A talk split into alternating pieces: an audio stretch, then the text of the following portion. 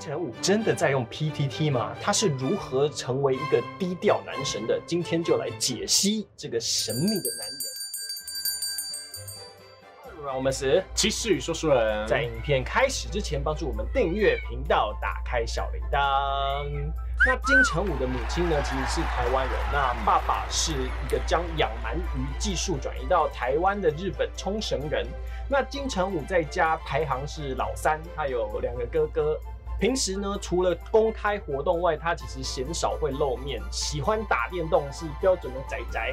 哇，宅宅之光，原来是这样。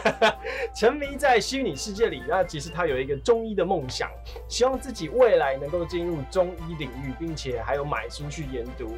他还喜欢在水下憋气，那原因呢，是因为他希望能够练出能在水里面流眼泪的绝招。他很无聊呢。就就呃，可能演员会有一些比较怎么自己的什么小绝招之类的，可以在演戏的时候用。干嘛用？看不出来。好，在一九七三年的十月十一日呢，金城武出生在台北市的天母。那其实金城才是他的姓氏。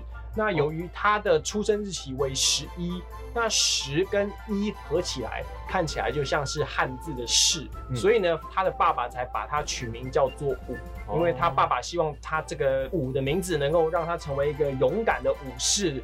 哦，对，那金城武的小时候呢，由于因为父亲事业的繁忙，长期会待在日本，所以因此他鲜少有说日文的机会。一直到七岁的时候，他都还不会说日文。金城武小的时候其实就读日侨学校，同学其实都叫他台湾人，那邻居又叫他日本人，他们其实都不太愿意跟金城武玩，所以他的性格也逐渐变得越来越内向。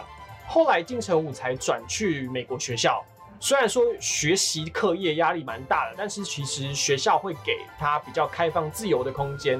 因为美国学校跟日侨学校可能教育的方式还是有一点不太一样。对，那刚开始的时候呢，金城武是不会说英文的，但是还是跟他的同学一起上了很多的进修班，所以他英文也是在那个时候慢慢的养成，变得很好的。那一九八八年的时候，金城武在美国学校念书的时期呢，因为同学的妈妈邀请他拍广告，他就抱着一个好玩的心态，拍了一支奇异果汽水的广告。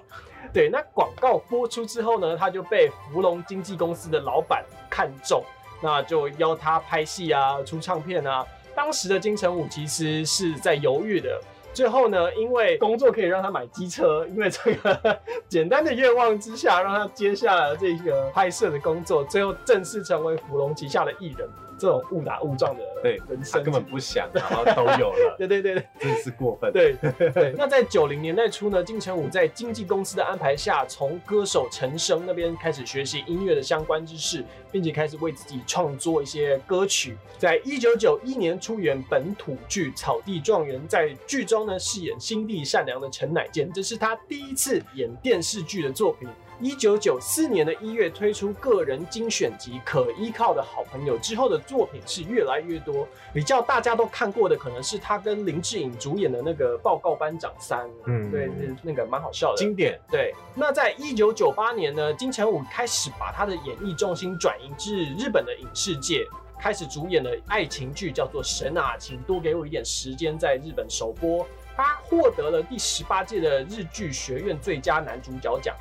其实我觉得蛮厉害的，他是一个从小没有学日文 对的人，然后然后可以到日本发展，然后又就是进的有声有色，我真的觉得蛮之后补足。对，而且两千年那个年代的日剧是很 很强的。对啊，对对。到了两千年的十月呢，他被评选为十大千禧偶像票选的十大偶像之一。隔年二零零一年开始，一直为《鬼舞者》的系列男主角明智佐马介配音。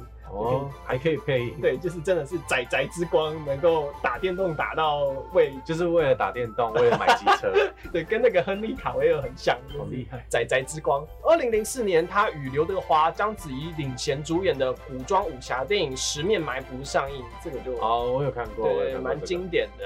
接着，二零零七年呢，还有跟李连杰、刘德华演的古装电影《投名状》，投名状，大哥是对，大哥是对的，对。